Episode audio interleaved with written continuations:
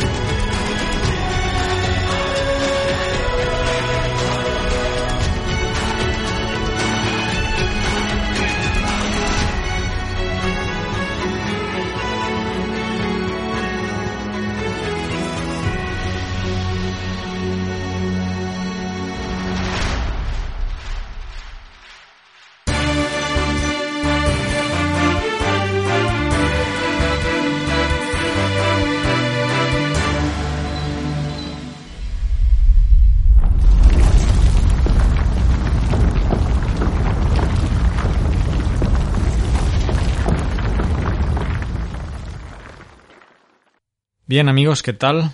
Eh, este es un boletín especial. Ayer 13 de octubre a las 10 de la noche ocurrió un sismo de inicialmente 7.4, eh, ha sido rebajado a 7.3 eh, por el USGS y también el, la, la, entidad eh, técnica encargada de monitorear los sismos en El Salvador. Ocurrió a 67 kilómetros de la costa salvadoreña y a una profundidad de entre 40 y 50 kilómetros. Eh, la mayor parte de mmm, información eh, que estoy incluso recibiendo ahora en vivo parece ser que, bueno, eh, es más cerca de los 40 kilómetros de profundidad, mmm, relativamente somero se sintió con gran fuerza, como digo, y eh, eh, bueno, podéis seguir, eh, si tenéis un iPhone, yo os lo, estoy viendo con una aplicación en el iPhone que se llama Epicentral, no sé si está para Android, eh, creo que no. Una aplicación sencilla con el listado de los últimos sismos categorizados por, por magnitudes, si lo queréis, y, y información directa con el USGS, hay un mapita y bueno ahí veréis que hay la última semana pues hay una gran un gran círculo rojo en las costas de Centroamérica. Eh, esto es en el oriente de El Salvador que es donde yo vivo. Y eh, bueno pues como digo eh, voy a narrar más adelante la experiencia porque hasta ahora en los 11 años que llevo en el país sí había sentido sismos temblores pero de magnitudes 6.5, quizá la más, la más alta. Hubo una declaración de tsunami que en verdad uh, todavía se mantiene por parte del ministerio, pero eh, a nivel internacional la, la, entidad encargada del monitoreo de tsunamis eh, a medianoche la suspendió, entonces no es previsible que pudiera haber un tsunami.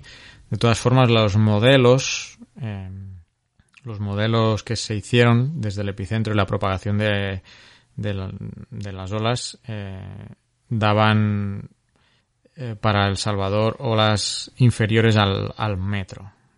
y bueno, a medida que se va alejando de la costa, pues obviamente aumenta. Por ejemplo, la zona sur de México, la, la probabilidad uh, sería de de dos de olas de hasta dos, dos metros. Pero como digo, eh, estos son modelos que se realizaron, pero que, que ahora, a, a, la hora que estoy grabando esto, eh, en principio está cancelada la alerta por sismo.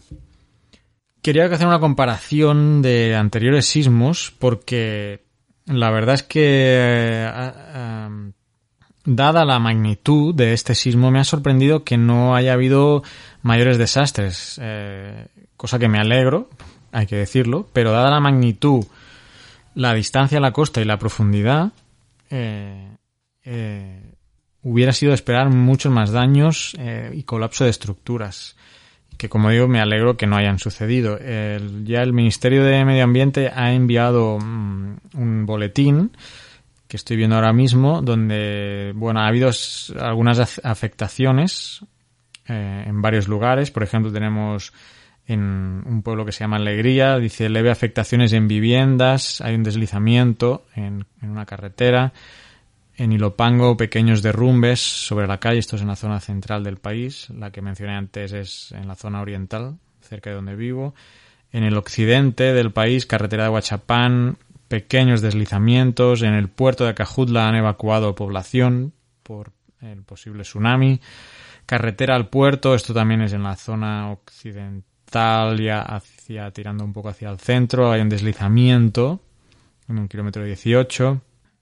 En cuanto a la costa, pone que no se reportan oleajes fuera de lo normal. Eh, ha habido réplicas, también menciona aquí, obviamente después de un sismo de esta magnitud hay réplicas, hasta las 5 de la mañana y ahora son las nueve y media ha habido 11 réplicas registradas, eh, muchas de ellas imperceptibles por la población.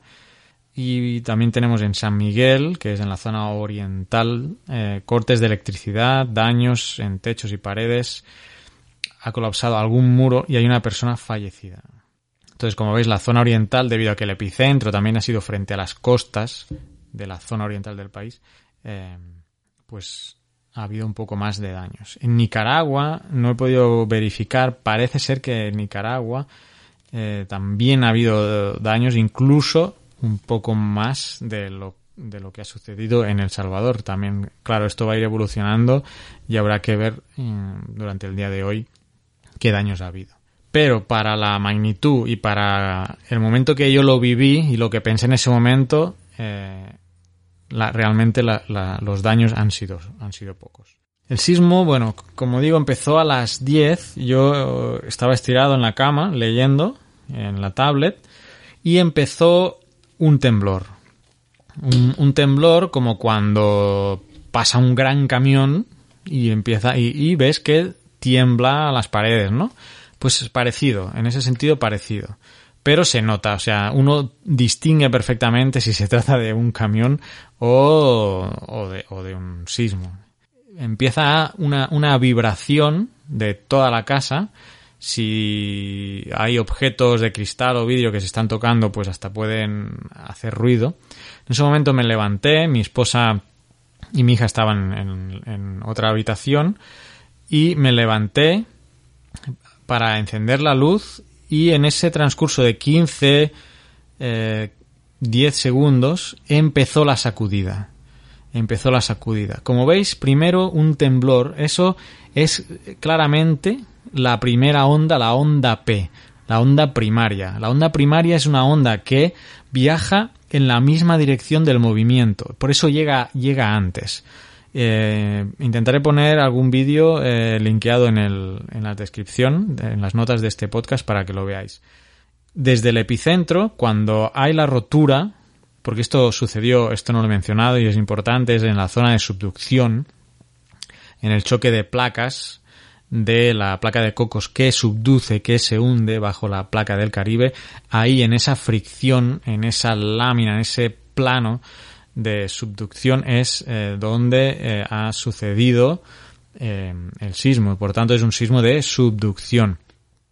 pues de ahí se propagan las ondas. La onda P, por un lado, la primaria, que avanza en la misma dirección. Y la onda S, que avanza perpendicular, va haciendo un movimiento ah, de S, ¿no? Digamos, para, para entendernos.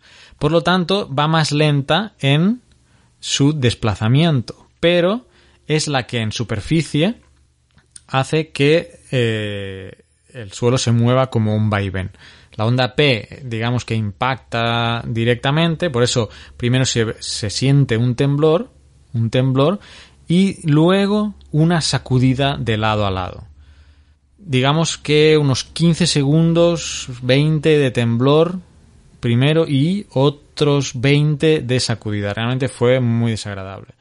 Ah, en esos casos buscamos los marcos de las puertas, eh, situarse debajo de alguna mesa, buscar eh, los sitios más reforzados de la casa y aquellos que puedan, en caso de colapsar algo, eh, dejar huecos, dejar huecos por los que moverse, alejarse de armarios, cosas que puedan volcarse y pues esto, marcos de puertas y mesas.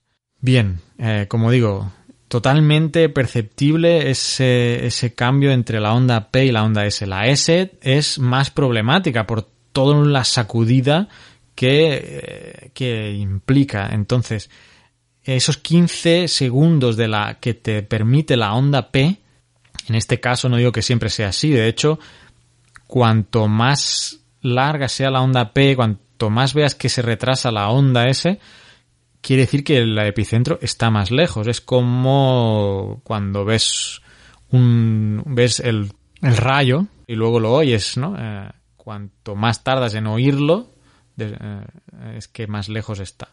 Bueno, eh, salvando las distancias, pues podría ser esta la diferencia entre la onda P y la onda S, que como digo, la S es más problemática porque empieza a sacudir el terreno de lado a lado. Nunca lo había vivido.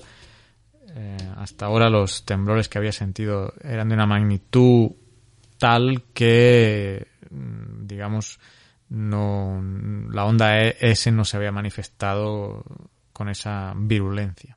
Y pensad que si esa frecuencia con la que vibra eh, se acopla con la vibración de algún edificio o de algún puente, puede, puede llegar a hacer colapsar, ¿no? Por eso las normas de construcción estudian toda esa frecuencia del movimiento, ¿no? Yo no soy sismólogo y no, no quiero meter la pata, pero eh, ese acoplamiento de, de, frecuencias de la onda se puede amplificar eh, si corresponde la del sismo con la de la estructura.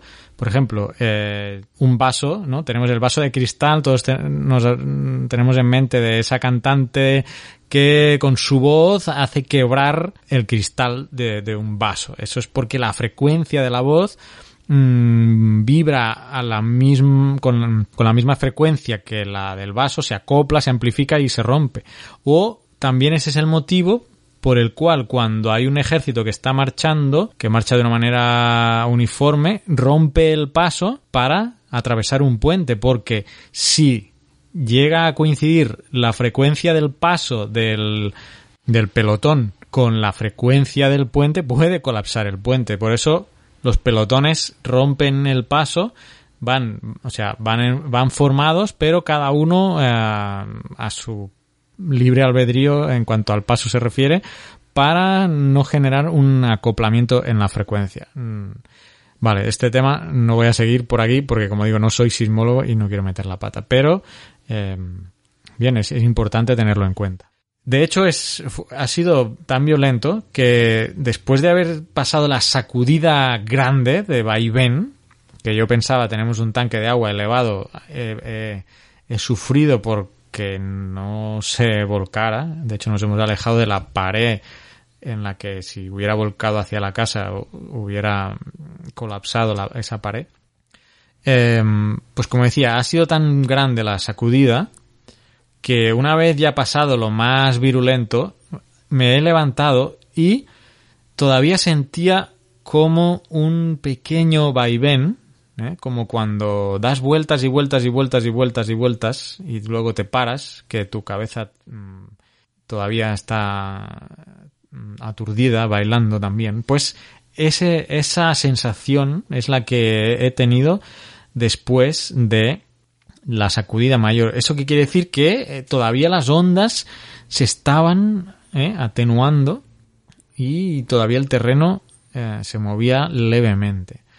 Así que ha sido una experiencia, bueno, eh, como geólogo eh, impactante, interesante, pero también con el sufrimiento de que podía incluso colapsar la casa y, sobre todo un tanque de agua elevado que, tenemos. Por tanto, luego me ha surgido la duda, eh, después de haber visto la afectación, que como digo hasta ahora, por lo que ha sido el sismo, los daños han sido pocos, he comparado con el último sismo destructivo que ha, que ha habido, que fue de 7.7 el 13 de enero de 2001. Este sismo fue a 57 kilómetros, eh, por lo que tengo anotado, de profundidad, o sea, fue más profundo, pero eh, fue más alejado de la costa del que, del que hemos sufrido ahora, que eso eh, en el 2001 fue de unos 100 kilómetros alejado de la costa. Y en este caso estamos hablando de unos, de unos 70 80 kilómetros. Entonces, una de las variables, ¿no? Obviamente la cercanía a la costa, la profundidad y la magnitud son las tres variables que, que afectan en, en, la intensidad en que se percibe el sismo. Aquí nuevamente aclarar, magnitud no es lo mismo que intensidad. Siempre a veces nos confundimos. La magnitud de un sismo es, es única, es va vinculada con la energía liberada por el, por el terremoto, por el sismo, pero la intensidad, en cambio, es un efecto de cómo la población y la infraestructura eh, recibe ese sismo. Por lo tanto, este sismo que ha sido de magnitud, magnitud 7.3 de magnitud momento. Otra confusión es hablar de escala de Richter. Eh, creo que ya en el programa hablábamos de que la escala de Richter mm, se está dejando de usar porque para sismos grandes eh, tiene desviaciones. Y intentaba hacer eh, la explicación comparándola con la típica aguja, ¿no? Que, que, muchos tenemos en la mente cuando se registra un sismo. Imaginaros, en un sismo muy grande, la aguja tiene un tope. Eh, un tope del cual no puede pasar. Para un sismo muy grande, eh, sí, la aguja vibra, pero eh, no, no, llegará a, a, un pico por la propia limitación de la aguja. Entonces, eh, con la escala de Richter podemos estar tendiendo a minimizar la magnitud de un sismo. Por eso la escala que se usa es la de magnitud momento, que se usan las formas matemáticas que mm, pues eh, son más fieles a, la magnitud de un sismo. Aclarado esto, os mencionaba que la escala de intensidad eh, va relacionada a cómo la gente percibe un sismo. La misma magnitud no se va a percibir igual, no la voy a percibir igual yo, que, es, que he estado cerca del epicentro, que en la costa caribeña de Honduras, donde probablemente ni se va a sentir, entonces la intensidad allí será de 1, por ejemplo, me lo estoy inventando, y la de aquí, la de aquí no me lo voy a inventar porque aquí se ha, ya se ha medido, estamos en una intensidad eh, mm, de 5, que es una intensidad eh, fuerte. Intensidad fuerte, que por cierto, si habéis sentido el sismo, si me estáis escuchando, sois de El Salvador, Nicaragua, Guatemala, Honduras, habéis sentido el sismo, os voy a poner un par de páginas en las notas de este podcast para que rellenéis una encuesta y así de esta manera con la percepción vuestra, porque es una encuesta que pues os va a preguntar qué estabais haciendo, cómo sentisteis, se cayeron cosas, se rajaron paredes. Entonces, en base a vuestras respuestas, eh, van a ir afinando la intensidad del, del sismo. Bien, eh, tenía unas notas aquí antes de hablar. Eh, quizá para terminar, relacionar la magnitud con la energía que os decía. La fórmula que relaciona la magnitud con la energía es una, es una fórmula logarítmica donde el logaritmo de la, de la energía expresada en, en una unidad que se llama ergios es igual a 11.4 más 1.5 por la magnitud momento del sismo. Bien, por lo tanto, eh, espera, no os asustéis todavía, aunque esté hablando de números, porque lo voy a vincular esto con, con kilotones y con la bomba de Hiroshima, por ejemplo. Eh, acabamos de tener aquí un sismo de 7.3, lo que representa 2 por 23 elevado a la 22 ergios, lo que corresponde a 535 kilotones de energía. Para que os hagáis una idea, y aquí, bueno, tengo diferentes fuentes, pero eh, la bomba de Hiroshima, que pudiera suponer eh, una, una magnitud de 6.3, estamos hablando de 16.9 kilotones. Como el sismo aquí ha sido de 7.3, es un orden más, estamos hablando de que eh, es 31 veces más energía liberada, porque estamos hablando de 535 kilotones. Como la escala, la escala de energía, y esto también lo habíamos mencionado en, otro podcast, una diferencia de magnitud de 1 supone un incremento de energía del 31.6, 31.6 veces. Es decir, entre una magnitud, una magnitud 5 y una magnitud 6, el de magnitud 6 es 31.6 veces más energético, hablando en kilotones, eh, que el de 5. Bien, pues bueno, em, eh, vamos a seguir eh, la evolución de lo que vaya sacando el Ministerio de Medio Ambiente, el Servicio de Observación Ambiental, el Observatorio Ambiental, que es el encargado de estar viendo el tema más geológico, y también Protección Civil, porque ellos son los que van a hacer la evaluación de daños y, quizá para el podcast semanal o, el mensual pues, pues tenga una actualización de los datos. Eh, pero bueno, recalcar la fuerza del sismo y vincularlo desde el tema científico con la llegada de la onda P y la onda S. Os voy a poner también el link a un vídeo de YouTube que explica esto muy bien con un ejemplo en un programa de televisión. Se ve muy bien primero cómo empieza a temblar eh, las plantas y, el set del estudio empieza a temblar eh, y al cabo de unos segundos se mueve a, derecha izquierda indicando que la onda S, la onda secundaria, acaba de llegar. Eso es lo que viví anoche en mi propia piel y que, bueno, pues más allá del aspecto científico, pues sí, produce un poco de miedo por los bienes y familiares, personales de mi familia, mi esposa, mi hija y por los bienes materiales que tiene uno. Así que nada, dejaremos este, este breaking news sobre el sismo de 7.3. ahora es probable que vaya habiendo réplicas. No se descarta uno de nueva magnitud superior a 7, por ejemplo. Se ha visto en otros sitios. Eh, que se haya liberado esta energía no implica que no pueda volver a haber otro sismo de tal magnitud. No, no, hay una no hay una relación ni estudios que certifiquen eso. Así que nada, eh, lo dejaremos hasta aquí y saludos.